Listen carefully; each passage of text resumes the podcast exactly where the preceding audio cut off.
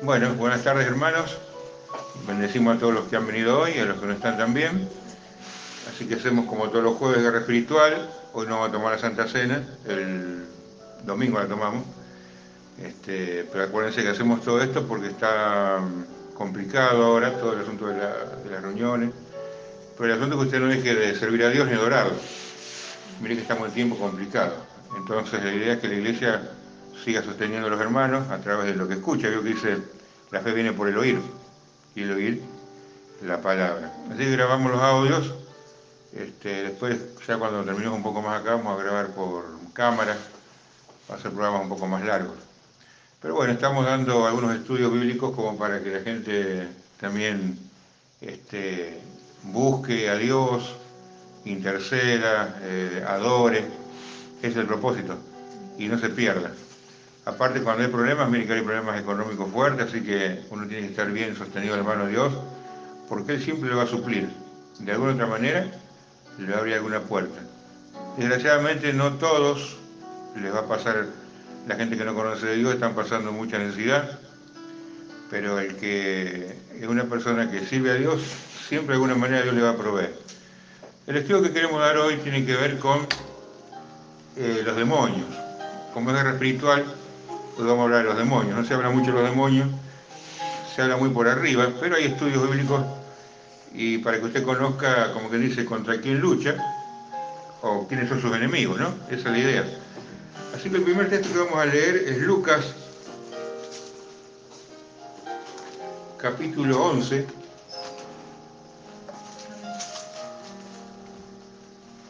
Lucas 11, Si alguno tiene el versículo 24 al 26, que lo lea con voz fuerte. Sí, Lucas 11.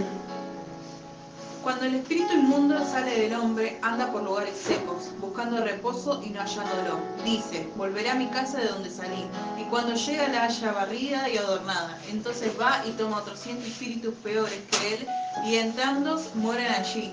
El postrer estado de aquel hombre viene a ser peor que el primero. Muy bien.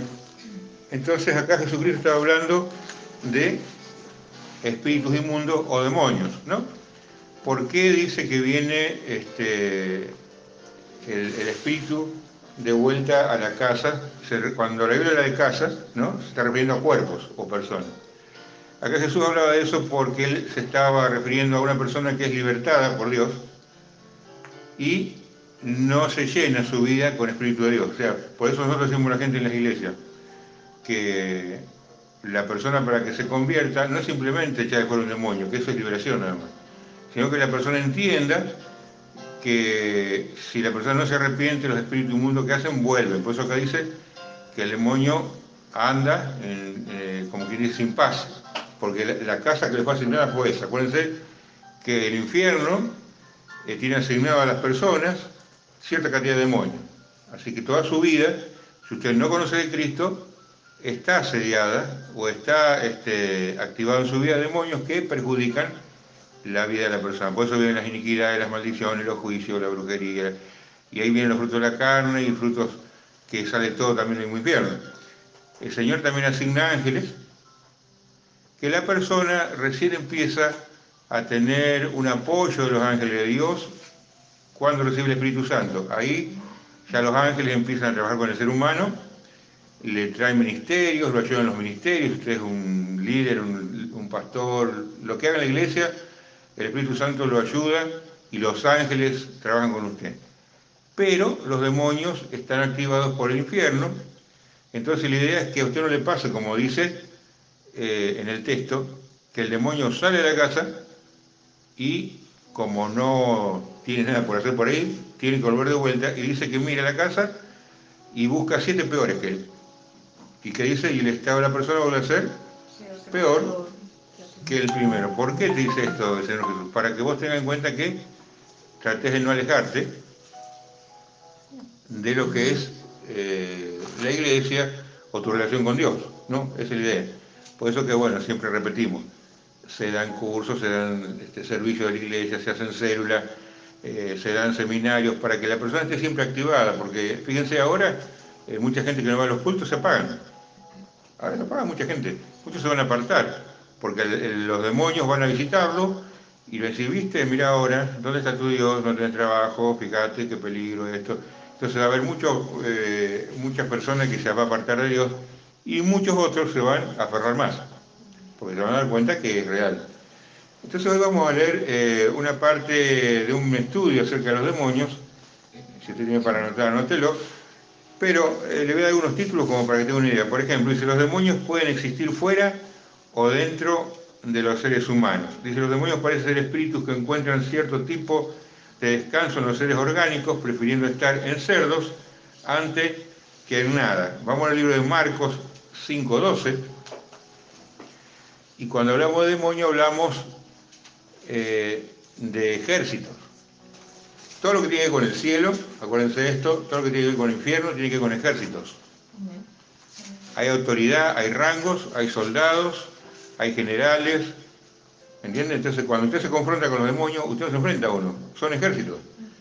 Cuando los ángeles vienen, no vienen solos, vienen con eh, ejércitos de ángeles o como decía Jesús, ustedes piensan que no puedo pedir al Padre que me mande miriadas, porque está eh, creado con un sistema de poder. Entonces, eh, nosotros no tenemos autoridad para reprender demonios si no estamos metidos en ese ejército de Dios o no estamos convertidos. Ahí podemos invocar al Espíritu Santo para que nos mande a ángeles, nos mande libertad, nos corte un montón de cosas que el diablo hace. Eh, ¿La tenés al texto? Marcos, el que tenga Marcos. 5.12. Que le Agustín lea.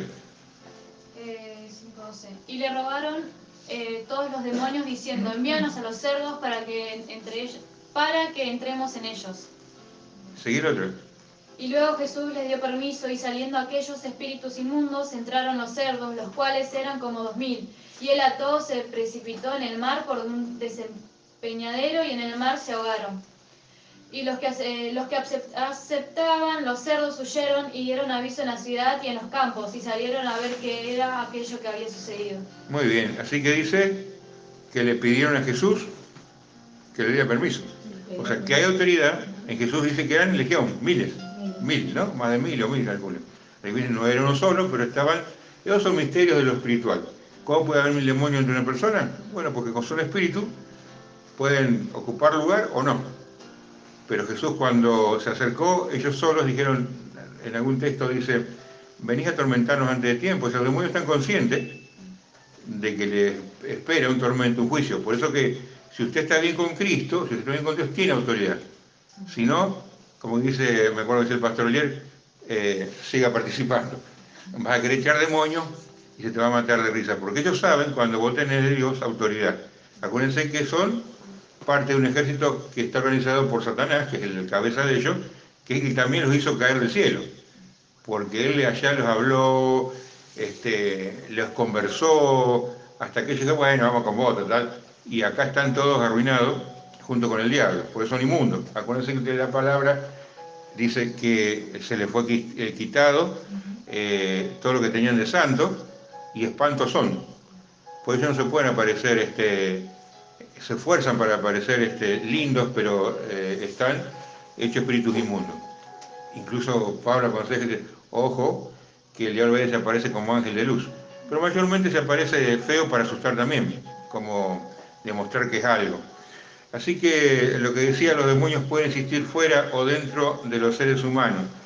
El demonio, cuando usted ora a una persona, casi siempre está en el estómago. Ellos les gusta estar en los estómagos, porque es ahí donde ellos tienen como una especie de eh, paso, recreo, porque está frío y hay muchos líquidos. Entonces mayormente sale del estómago, usted le ora y sube a la cabeza, trae ideas a la cabeza o trae eh, pecados a la cabeza y baja, trae y baja. Pues a veces cuando uno se le ora, le va orando ciertas partes del cuerpo porque le gusta alojarse en el estómago. Si usted mira la estatua de Buda, va que tiene una barriga grande, ¿no? ¿Y qué hacen los tipos que son budistas? Le acarician. Le acarician la panza al Buda y piden ahí deseos y oraciones. ¿Por qué? Porque a los demonios les gusta que los acaricien. Como ellos son inmundos ahora, este, necesitan eso, eh, frescura, porque andan en lugares secos. Dios le ha prohibido muchas cosas a ellos, por eso andan así. Eh, como dicen, desiertos. El otro punto dice, pueden viajar voluntariamente, voluntariamente. Siendo entidades espirituales, los demonios no están sujetos a las barreras del mundo natural y las paredes de la iglesia no establecen que es un santuario libre de la influencia demoníaca. Solo la oración y la autoridad espiritual puede lograr eso. O sea que dentro de la iglesia usted va a encontrar demonios. Están sentados ahí mirando a ver quién está mal para influirlos en algo, este, o para molestar, o para distraer la reunión. Eh, por eso que es parte de la vida espiritual. ¿eh? No se piensa que la iglesia está todo santificado. Son seres humanos que van con necesidades y hay gente que va con muchos demonios y a veces hasta que no se acerca eh, alguien a orarle, o si hay mucho bombardeo en ese momento, se manifiestan. pero asisten a la iglesia porque la iglesia no es una cosa que a ellos les impide entrar. Las paredes no les impiden entrar. Ellos pueden pasar paredes, algunos son espíritus, y tienen capacidades, y no son tontos. Muchas veces un demonio lo agarra cachetada a uno, no, los demonios no son tontos. Están este, mandados por Satanás para que hagan su trabajo, de que usted se pierda. Así que le van a mandar a su vida un montón de cosas para que usted se pierda. Eh, matrimonios equivocados, negocios equivocados, eh, problemas eh, financieros que a usted lo pueden llegar a meter en situaciones donde la persona de alguna otra manera se puede llegar a perder. Los demonios tienen una maquinaria, ¿no? que cuando vos sos cristiano trabajan de otra manera que el que no conoce. Cuando usted ya conoce, tiene las armas espirituales de Dios para orar y reprenderlo. Por eso que los cultos, la oración, todo eso le va a ayudar a que usted tenga limpia su casa. Dice el estudio, también se pueden comunicar, y como dice en lo que leímos hoy, este, en el, ah, no, esto lo leímos, vamos a leer Mateo 8, Mateo 8 y 1 Timoteo 4.1. Mateo 8, 28 al 34.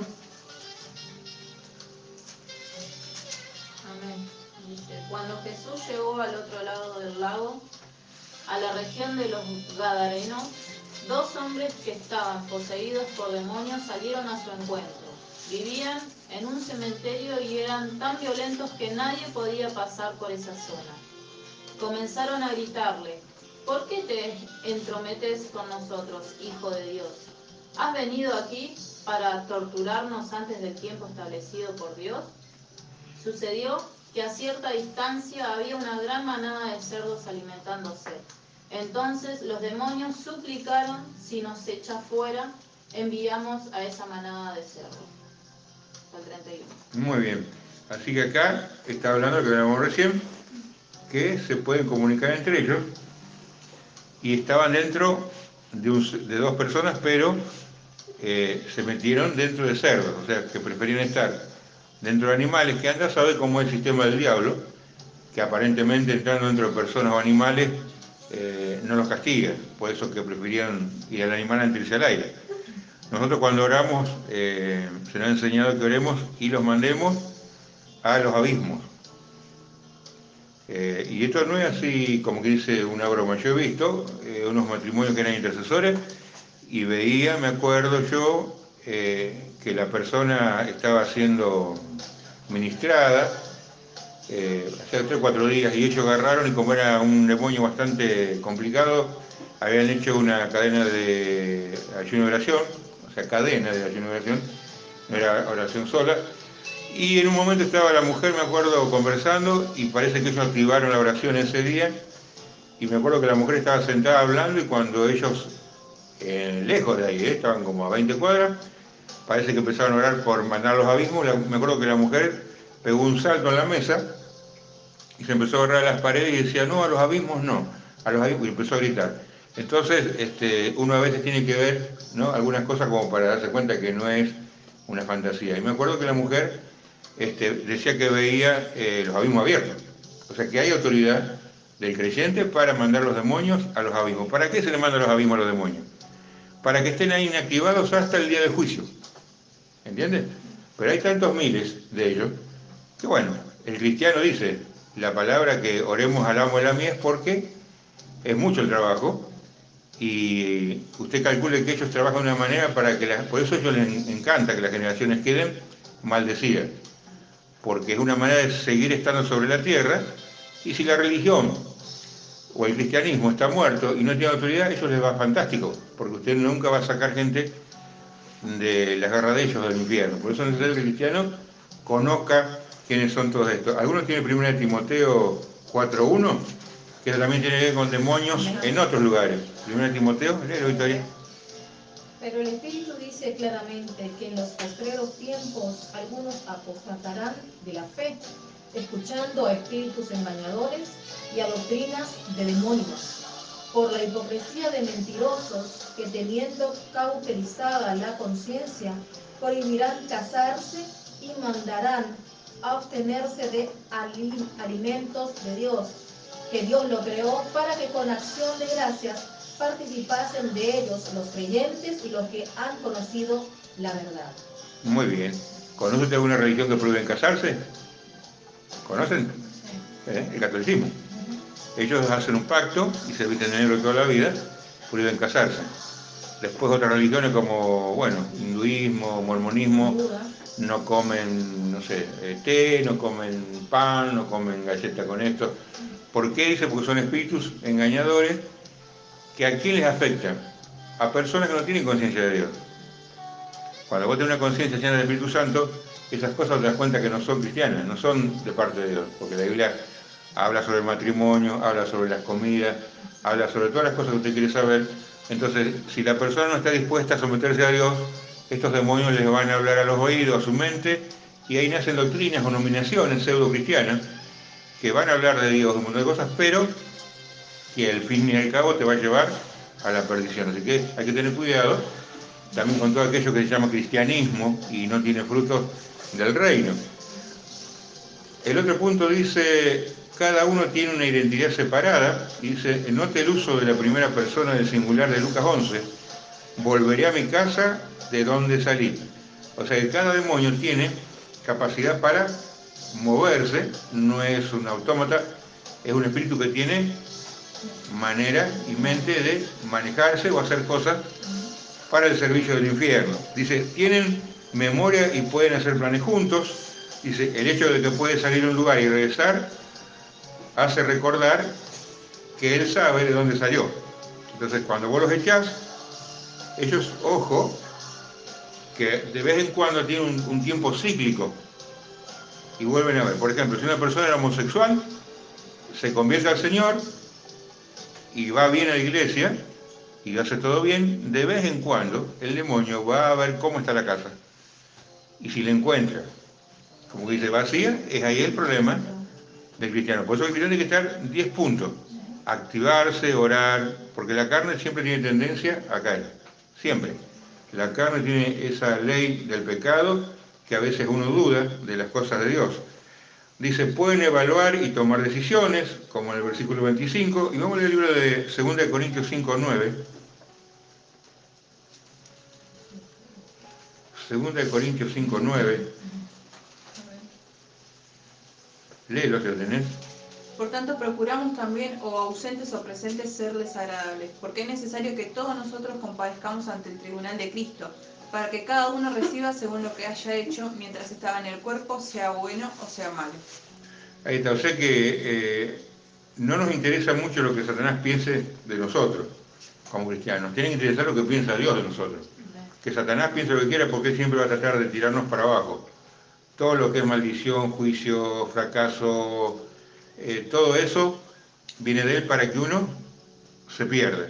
Así que nosotros tenemos que tratar de mm, activarnos en todo lo que es de Dios para que Él, que es el, verdadero que nos va a juzgar, eh, nos dé esa victoria que tanto anhelamos. Así que lo que el diablo y los demonios eh, es problema de ellos, pero el cristiano tiene que conocer para saber a veces dónde orar. Si no es como que tiramos, como que dice, flechas al aire o tiros al aire, y no sabemos dónde pegar. Por eso que un conocimiento sobre ello es necesario.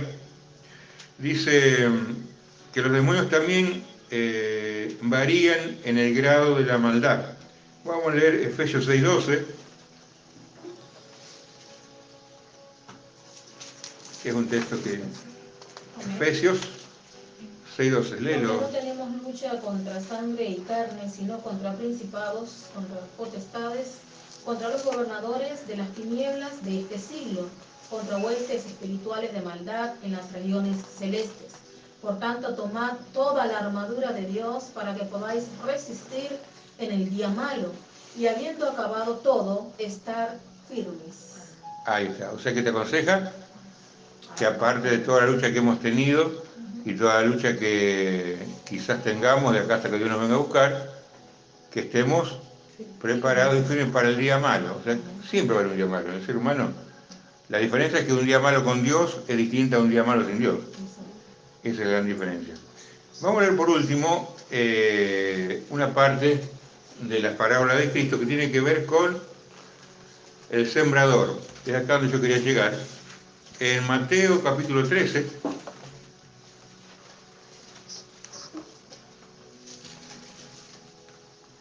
Mateo capítulo 13,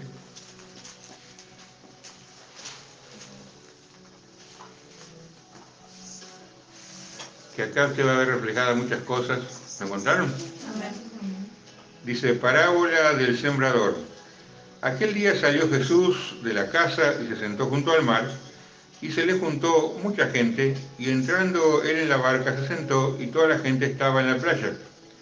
Y les habló muchas cosas por parábolas diciendo, he aquí el sembrador salió a sembrar, y mientras sembraba, parte de la semilla cayó junto al camino, y vinieron las aves, y se lo comieron.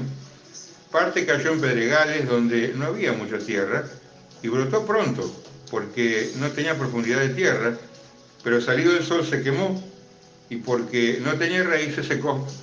Y parte cayó entre espinos, y los espinos crecieron y la ahogaron, pero parte cayó en buena tierra y dio frutos, cual a ciento, cual a sesenta y cual a treinta por uno. El que tiene oído oiga y dice, entonces acercándose los discípulos dijeron, ¿por qué les hablas por parábolas? Él respondió, les dijo, porque a vosotros os he dado saber los misterios del reino, de los cielos más a ellos no les he dado, pues a cualquiera que tiene se le dará y tendrá más, pero al que no tiene aún lo que tiene le será quitado. Por eso les hablo por parábolas, porque viendo no ven y oyendo no oyen ni entienden, de manera que se cumple en ellos la profecía de Isaías que dijo, de oído oiréis y no entenderéis, y viendo veréis y no percibisteis, porque el corazón de este pueblo se ha engrosado y en los oídos oyen pesadamente, y han cerrado sus ojos para que no vean con los ojos, y oigan con los oídos y con el corazón entiendan, y se conviertan, y yo los sane. Fíjese lo que dice, y se conviertan, y yo no salen. Dice, pero bienaventurados vuestros ojos porque ven, y vuestros oídos porque oyen, porque de cierto digo que muchos profetas y justos desearon ver lo que veis y no lo vieron, y oír lo que oís y no lo oyeron. Oís pues vosotros la parábola del sembrador.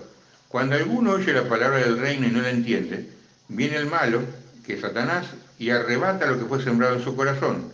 Este es el que fue sembrado junto al camino.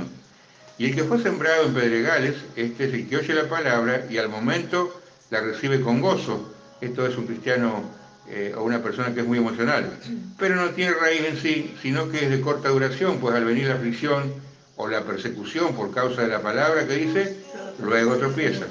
El que fue sembrado entre espinos, este es el que oye la palabra, pero el afán de este siglo y el engaño de las riquezas ahogan la palabra, y este es con la gente que no se reúne por los trabajos, y ya se infructuosa. Más el que fue sembrado en buena tierra, este es que oye y entiende la palabra y da fruto, y produce a ciento y a setenta y a treinta por uno. Y ahí queda dicho lo que estamos hablando, que el cristiano que está realmente convertido tiene capacidad para permanecer por más que las complicaciones vengan, por más que los demonios se activen, por más que el infierno se active. Y uno tiene que aprender que a medida que usted busca de Dios, va a tener experiencia con Dios. Yo, por ejemplo, este, cuando comencé la iglesia, las experiencias las tenía a través de otros de pastores que me oraban, de ministros, todo eso. Después con el tiempo empecé a tener experiencias personales, pero porque había una búsqueda. Así que ustedes tienen que esforzarse para también entender todo esto que hemos leído acerca de los demonios. Los demonios siempre van a estar activados molestando a la gente, y si usted es cristiano y los demonios lo molestan, bueno, usted tiene un problema. El cristiano, si usted mira toda la vida de los apóstoles, la vida de Jesús, va a encontrar que el diablo estaba ensañado de querer ridiculizar el ministerio de Jesucristo. Por eso que el otro día hablábamos, los fariseos que eran gente con mucho estudio, bien de plata, gente que estaba en lugares este, puestos con, con, autoridad, no entendían cómo Jesús, que era un simple carpintero, se esmeró en esos 30 años después que se bautizó el ministerio comenzó con mucho poder y no lo pudieron entender, entonces ¿qué decidieron? Matarlo. Adoraban al mismo Dios, conocían la misma ley que el pueblo, Jesús había nacido en el mismo este, país que ellos, pero no lo entendieron, porque eso es un espíritu religioso y el espíritu religioso es eso. Si no haces lo que a vos te parece, te matan. Eso lo van a ver en Latinoamérica. Acá mataron a todos los indios cuando vinieron los católicos, porque los indios tenían sus ideas, y en vez de que ellos se convirtieran, lo querían convertir a fuerza. Y las personas se convierten solamente si vos tenés Espíritu Santo. Así que los católicos que vinieron con las espadas y los soldados, los quisieron obligar a los indios que se convirtieran y no tenían Espíritu Santo, entonces quisieron, los ejecutaron. Acá en las islas, por eso encontrar españoles por todos lados, un montón de gente que mató hablando de Dios. Así que bueno, hermano, es el estudio de hoy que tiene que ver con los espíritus inmundos y cómo nosotros como cristianos podemos ser la semilla que hablaba Jesús que da al ciento por uno. Así que bueno, ahora vamos a orar por nuestras necesidades y cualquier cosa nos mandamos mensaje por WhatsApp. Bendecimos a los hermanos de Valeria del Mar, de Madariaga, los hermanos de República Dominicana, de Estados Unidos, los hermanos de Venezuela, los hermanos de Santa Fe, y le hermanos de Buenos Aires. Así que ahora después le mandamos la oración. Bendiciones.